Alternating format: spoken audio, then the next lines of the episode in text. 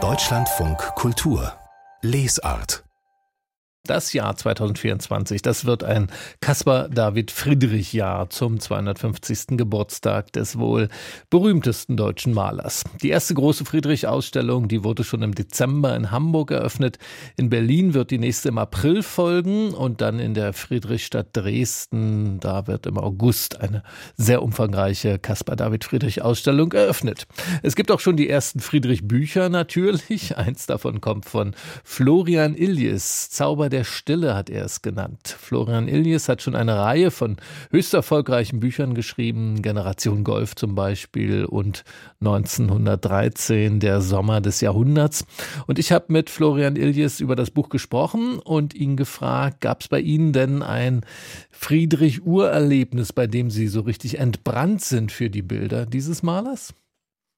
Ja, das ist eine äh, ganz lange Geschichte, weil ich immer den Druck spürte, ihn lieben zu müssen, ihm verfallen zu sein. Und ich habe mich dagegen lange gewehrt und habe immer wieder andere Künstler groß gemacht. Und irgendwann merkte ich aber, der Widerstand ist zwecklos. Ich blieb in jedem Museum doch am längsten vor seinen Bildern stehen, vor seinen Himmeln und merkte, an ihnen kann ich nicht vorübergehen. Und das hat mich dann doch äh, dazu gebracht, einfach zu sagen, nein, äh, das bringt nichts dagegen, sich zu wehren, sondern es wäre doch einfach toll, mehr über ihn zu wissen, mehr über ihn zu verstehen und vor allem über diese ungeheure Wirkungsgeschichte auf die Seelen der unterschiedlichsten Menschen, von denen Sie gerade schon gesprochen haben. Mhm. Das ist sein großes Geheimnis. Der spricht nicht den Kopf an, der spricht die Seele an, das Herz und wie gelingt ihm das über die Jahrhunderte hinweg? Das ist ein wunderbares Geheimnis.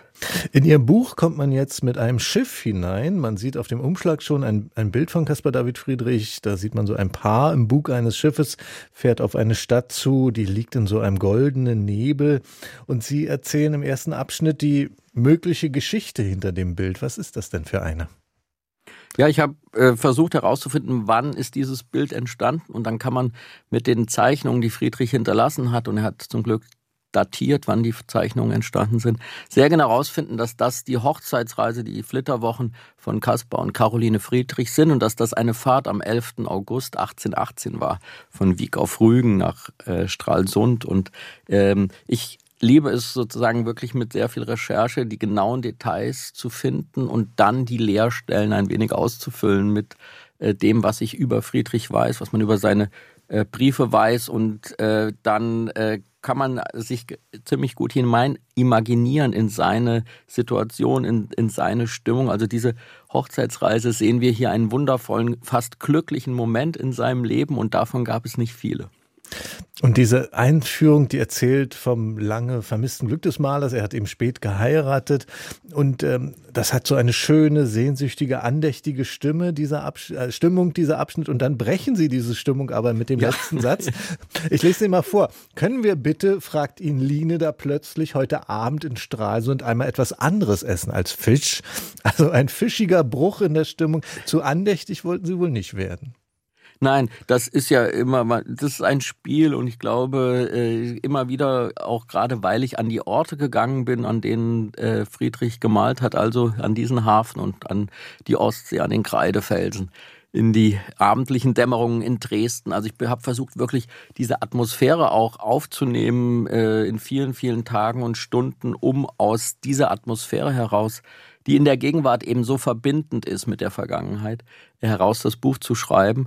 Und manchmal äh, merkt man dann, wie einen die eigenen romantischen äh, sozusagen äh, Worte übermannen. Und äh, dann finde ich es ganz wichtig, dass man dem auch immer wieder äh, ein kurzes Stoppzeichen setzt und es bricht mhm. mit Humor. Denn das Wunderbarste ist, und das ist für mich die schöne Erkenntnis auch der Beschäftigung mit Friedrich. Wir haben sehr, sehr viele Briefe von ihm, an die Familie, die sich erhalten haben. Und Friedrich selbst war logischerweise ein Romantiker, aber er war auch ein unglaublich unterhaltsamer, lustiger Mensch, der auf mhm. sich selbst mit Humor schauen konnte. Und es gibt eine Stelle, wo er sagt, oh Mann, alle anderen Menschen um mich herum, die hoffen ja darauf, irgendwann mal in den Himmel zu kommen.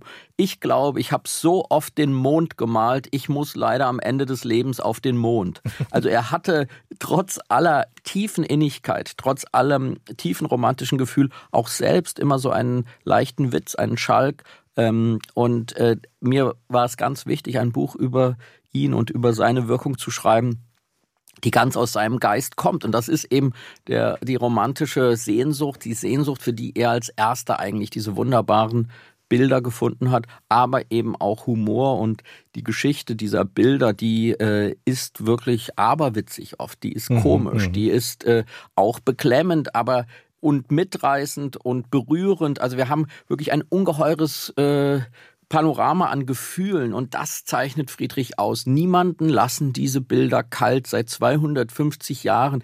Der wird geliebt, er wird gehasst, er wird, äh, er verstört die Menschen und sie erliegen ihm. Und das zu erzählen, das war mein großes Ziel. Beklemmend ist äh, auch das erste große Kapitel Ihres Buches. Ähm, Sie haben das ganze Buch eingeteilt in vier große Kapitel nach der alten Vier-Elemente-Ordnung, Feuer, Wasser, Erde, Luft. Also Feuer am Anfang und da äh, gibt es einige Schocks. Ähm, das geht auch gleich damit los. Am Anfang erzählen Sie, wie, wie Bilder von Caspar David Friedrich im Feuer vernichtet wurden. Am Anfang bei einem Brand des Münchner Glaspalastes im Juni 1931. Da ist eine ganze Ausstellung mit Werken deutscher Romantiker verbrannt, mit neun wichtigen Bildern von Caspar David Friedrich. Ich muss sagen, diese Geschichte zu lesen, das tut immer wieder weh, weil das fängt auch immer wieder von neuem an. Da sind wieder Bilder von ihm verbrannt. Hat es beim Aufschreiben auch wehgetan? Das hat wirklich wehgetan. Es war eben für mich äh, das zunächst äh, erstmal schwierigste Element. Ich dachte, Feuer, das ist ja nicht das, was man mit ihm verbindet. Man verbindet mit ihm das Wasser, die Luft, auch die Erde, aber das Feuer.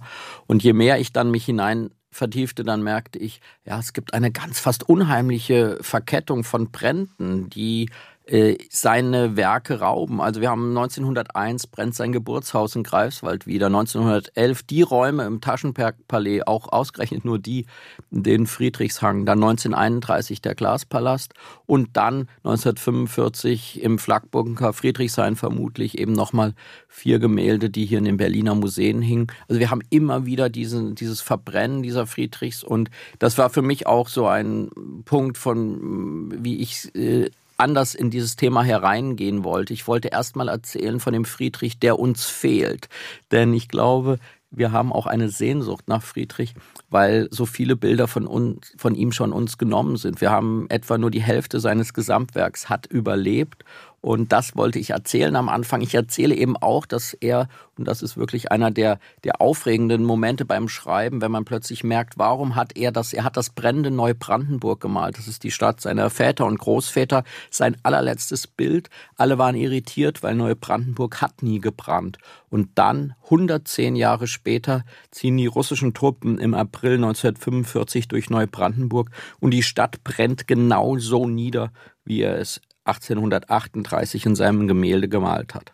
Das ist eine unheimliche Verbindung. Sie gehen ganz vielen Verbindungen nach in Ihrem Buch. Ähm, eine zum Beispiel, ich habe schon mal kurz angeschnitten, Walt Disney und Bambi. Ähm, da schreiben Sie sinngemäß, dass also das berühmteste Reh der Filmgeschichte Bambi eigentlich durch einen äh, Wald von Caspar David Friedrich läuft. Wie, wie kommen Sie darauf? Ja, das ist, äh, glaube ich, auch eine ein, ein riesige, faszinierende Sache, dass Friedrich zur selben Zeit ganz unterschiedliche Dinge äh, inspirieren konnte. In den 30er Jahren, da wurde er von den Nazis gerade entdeckt als germanischer Maler, als der Maler der Hünengräber, als der Maler, der gegen die französische Besatzung in der Zeit der Freiheitskriege gemalt hat. Aber gleichzeitig kommt aus Hollywood Walt Disney nach Deutschland und kauft jedes Buch über Caspar David Friedrich, das er bekommen kann, jede Postkarte. Und als er ein paar Jahre später den Film Bambi äh, zeichnen lässt, da kauft er erstens zwei äh, zahme Rehe für das Studio, die da eben für Wochen äh, in dem Hollywood-Studio sind. Und an den Wänden dieses Studios hängen nur großgezogene Landschaften von Caspar David Friedrich. Also diese allererste Form des Films zeigt ein Rehkitz, das durch das Elbsandsteingebirge läuft und maximal durchs Riesengebirge. Das ist dann eben äh, Walt Disneys Vision einer heilen Welt, durch die es dieses Reh laufen lässt und dann aber auch wieder unheimlich brennt es ja die ganze Zeit in diesen Landschaften. Das ist ja die Gefahr, die für dieses Bambi ausgeht. Also das Feuerelement äh, ist etwas, was auf ganz unheimliche Weise mit Friedrich verbunden ist. Wenn wir mal auf das ähm, ähm, Konstruktionsprinzip Ihres Buches schauen, also jetzt in dem neuen Buch Zauber der Stille, verwenden Sie so ein Montageprinzip, das Sie auch in anderen erzählenden Sachbüchern schon eingesetzt haben, in 1913 oder auch in Liebe in Zeiten des Hasses. Also Sie setzen die Bücher zusammen aus kurzen Miniaturen. Das sind Geschichten von immer wieder anderen Personen und Situationen. Das ist ja jetzt im neuen Friedrich-Buch ein Zeitraum von 250 Jahren fast zwischen Friedrichs Geburt und unserer Gegenwart. Da geht's immer munter hin und her. Äh, hat da der Leser Ilias, den Schreiber Ilias manchmal auch stoppen müssen und ges gesagt, jetzt spring mal nicht zu wild hier hin und her? Ja, natürlich ist es dann am Ende auch wieder ein, ein, ein Komponieren, wo ich schaue, wie sitzen diese Collagen alle gut und fein aufeinander. Ähm, zugleich ist dieses Prinzip, diese, dieses Aufgeben der Chronologie auch für mich äh, natürlich etwas, was äh, mit der Aussage meines Buches zusammenhängt. Denn ich will sagen, diese Wirkung von Friedrich, die ist zu allen Zeiten äh, sehr massiv, die ist sehr ähnlich. Es gibt dieselben Landschaften an der Ostsee, im Riesengebirge in, in, äh, rund um Dresden, die wir heute noch äh, erleben. Also ich habe Friedrich auch ganz bewusst verstanden als einen, der die Zeiten miteinander verschleift. Also dass man, jeder von uns weiß, dass wenn er an einem, einem Ostseestrand steht oder wenn er auf einer Klippe steht oder einen Sonnenuntergang anschaut, dass das einen auf eine magische Weise über die Gegenwart der Natur mit der Gegenwart der Natur um 1810 oder 1820 und mit den Bildern von Friedrich verbinden kann. Also dieses Collage-Prinzip gibt es einerseits, erzählt was von diesem äh, aufregenden äh, Vermögen von Friedrich, die Zeiten zu überspringen und, das hat mich auch nochmal in einem zweiten Sinne gerechtfertigt, ähm, Friedrich selbst ist ein unglaublicher Collagekünstler. Man sollte nie glauben, dass diese Landschaften je so existiert haben, wie er sie gemalt hat.